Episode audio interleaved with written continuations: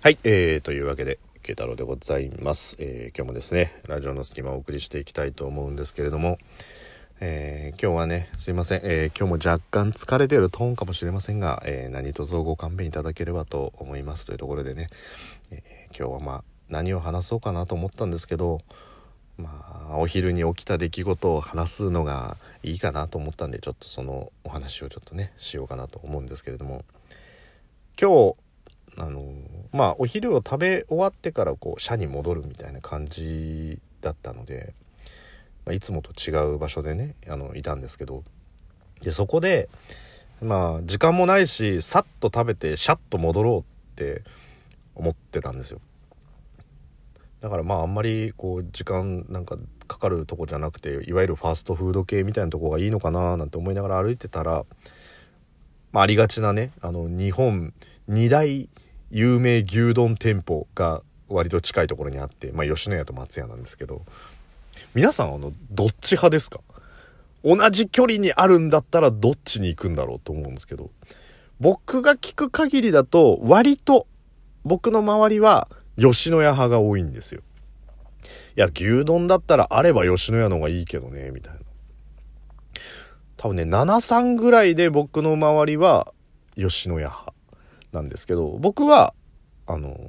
松屋派なんですよ。2箇所とも同じ距離にあったら松屋に行くって感じですね。近ければ吉野家入っちゃいますけど。単純にね僕はあの肉の感じと味の感じが吉野家よりもまあ好みっていうだけなんですけど。まああとあの味噌汁ついてるっていうところもねあの大きかったりするんですけど。だからあれば、まあ、同じ距離にあれば松屋に行くっていう感じで。あそうそうそうそう。あと吉野家ってこの前見たんですけど定期券売ってんの知ってます？牛丼の。なんだこれと思ったんですけどちょっとね金額忘れちゃったんですけどその吉野家で定期券を買うと毎回毎回牛丼が80円引きになるっていうだ多分こう何枚綴りになってるクーポン券とかじゃなくてこうカードなんでしょうね。定期券っていうぐらいだから。でそれを見せると毎回牛丼が80円引きになるっていう、まあ、不健康極まりない定期券ですよね。だって1食80円同じ商品が80円引きで食べられるって結構大きいじゃないですか。だって10回食べたら800円も違うわけですから。だそんな中でそんな定期持ってたら行っちゃうってこと考えるとやっぱり定期持ってないより持ってた方が頻度が高くなる。まあそれがね戦略的にそこにあるんでしょうけど。でもそんなに牛丼ばっか食ってたら良くないんじゃないの？なんて思ったんですけど。そうなんかね吉野家にその定期券っていうのが売っててすげえなと思ったんですけど。まあ僕はそんなに吉野家行かないんで逆に買っても元取れないんで買ってもいないですしまあ今回もあの同じ距離にあったんでまあ、松屋に行ったんですよ。で、松屋って、まあ、この、食券を買って、あの、店員さんに渡すシステムなんで、そこのお店はこう、入り口入る前の外側に食券売り場があったんで、食券こう、買おうと思って、まあ今日普通の牛丼でいいやと思ったら、僕が気づかなかっただけなのか、最近始まったのかわかんないんですけど、液晶のタッチパネルに波大盛り特盛りみたいなところに頭大盛りっていうボタンがあったんですよ。今までなかったと思うんですけど。で、吉野家とかだとよくそのオーダーでね、このつゆだくみたいな感じで、頭大盛りみたいな感じのオーダーってすると出てくる店舗って結構あるじゃないですか。あ、松屋もやってんだとか思って。で、あの、頭大盛りっていうあの由来知ってます？元々の。頭大盛りってなんで言うかって。あれ実は、あの戦時中の話なんですよね頭大盛りの由来が。でもともとその2人の日本兵がいてで2人ともその戦争中に怪我を負ってしまったっていう。で1人そのが、えー、頭をそのピストルでね銃でやられて脳に傷がついてしまったがためにこう脳死状態になってしまった生きてはいるけど脳死状態になってしまった。でもう一人はそのミサイルかなんかの爆発の影響でこう首脊髄をねこうやってしまったがために首より下が動かなくなっちゃったっていう2人の日本兵がいて。でまあ、片やもう喋ることはできないし意思もないしっていうところで片や体は全く動かせないけど、ね、首より上は、まあ人とコミュニケーション取ったりとかご飯を食べたりとかすることができるっていうところでただこのままじゃ自分はおそらく、えー、他の日本兵に見捨てられてみんな国に帰ってしまうだろうっていうやっぱりこう言いようのない恐怖心にこう苛まれていた状態の時にあるこう何て言うんですか戦争中にこういるねこう治療する部隊の中の一人の医者がその人に向かって「あなたは帰れる方法があるかもしれない」って言って「僕のこの首より下は治るんですか?」って言ったら「あなたより首あなたの首より下は治らない」ただしあの渡辺さんの体をあなたに移植すればあなたに動く可能性はあるみたいな話をしててねでも藁にもすがるような気持ちでじゃあお願いしますっていうところででこう手術をしたらなんとかこうその人は体を動かすことができて移植手術は成功したんですけど本来首から下っていうのは意思はないはずなのにもかかわらずくっつけた後渡辺さんとしての意思が残った状態になってしまったんで結局体が思うように動かなかった。自分は歩きたいのに座ったりとかもしくは走りたいのに寝転んだりとか全く自分の体が思うように動かない。でもその体の動きって昔渡辺さんがやっていたことを全部体が覚えてやっているっていう感じでね。で結果それがあの日本に帰ったんですけど化け物扱いされて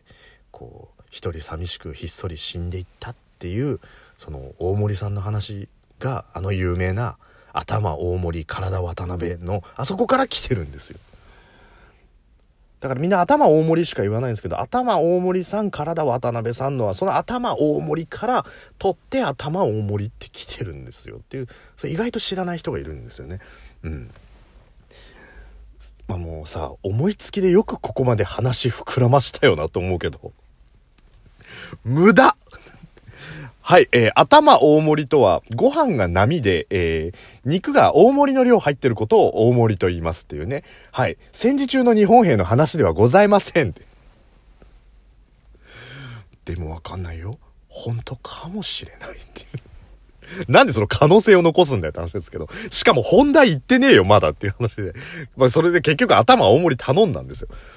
で、頭大盛り頼んでお店の中に、こう、バッて入った時に、いらっしゃいませって言って、まあ今最近こう外人の労働者の方って多いじゃないですか、松屋とかね。やっぱやほとんどは外人さんだったんですけど、すっげえ声のいい人がいて、クリス・ペプラみたいな、ほんと低音の通るが、いらっしゃいませみたいな感じの。しかもまあ、あの、あるあるのちょっと片言チックだね。いらっしゃいませっていうよりは、なんか、いらっしゃいませみたいな感じの片言のすっげえ声いいなと思いながら。で、パッてお店見た時に、あの、まあ、8割ぐらい席が埋まってて、その8割ぐらい席が埋まってる、その8割のお客さんのうち半分以上が頭大盛り食ってたんですよ。あ、人気あるんだ。まあ、人気あるのかたまたまなのかわかんないですけど、で、頭大盛りって、なんか普通の牛丼と入れ物が違ったんですね。余計に目立ったっていうのもあって、こんなに頼んでる人いるんだと思って、で、僕より先にお店に入った人がいて、その人がその声のすごいいい店員さんが来て、で、いらっしゃいませ、みたいな感じで、で半券ちぎった時に、その人も頭大盛りだったんですよ。で、その、コールするじゃないですか、あの、波一丁みたいな感じで言うじゃない。その時になんか、おたまもりっていう、あの違うな、おたまもりみたいな感じで 言ってたんですよ。で、もう、まあ引っかかりますよね。声がいいだけに。その片言だから、おそらく頭大盛りって言ってるんだと思うんですけど、まあそれが片言だから、お玉盛りになっちゃったから、いや、お玉が持ってこられてもねっていうね。ごそっとお玉が盛られてる何がしらかを持ってきても、ちょっと食べられないぞなんて思いながら一人でクスクスしてたんですけど。だから、お玉盛りっつって、コールをして、で、まあ野菜かなんかもその人に出して、次僕のとこに来て、でも僕も頭大盛りじゃないですか。だからもう、チケットチってちぎって、おたまもりっていうのを、この人また言うんだろうなと思ったら、ちってちぎってコールした瞬間、あの、おたまもりみたいな感じで言ってて、待て待て待てと。日本語が流暢じゃないのは100歩譲って OK だけど、お前さっきおたまもりって比較的はっきりとした日本語で喋ってたよなっていう。今、明らかに、君、オータムモーリーって言ってたよねっていう。ね、オータムモーリーでいいのかなっていう。しかもなんかその低い通った声で言うと、もうなんかこう、FM のカウントダウン番組みたいな感じになってるわけですよ。This week's number one. 今、アメリカで一番有名のあの曲、え本日第1位は、えー、オータンモリーでみたいな感じの、オータンモリーといえばもう外人のセレブもこぞって聴いてるあのミュージックでおなじみのオータムモーリーのことですか？みたいなね。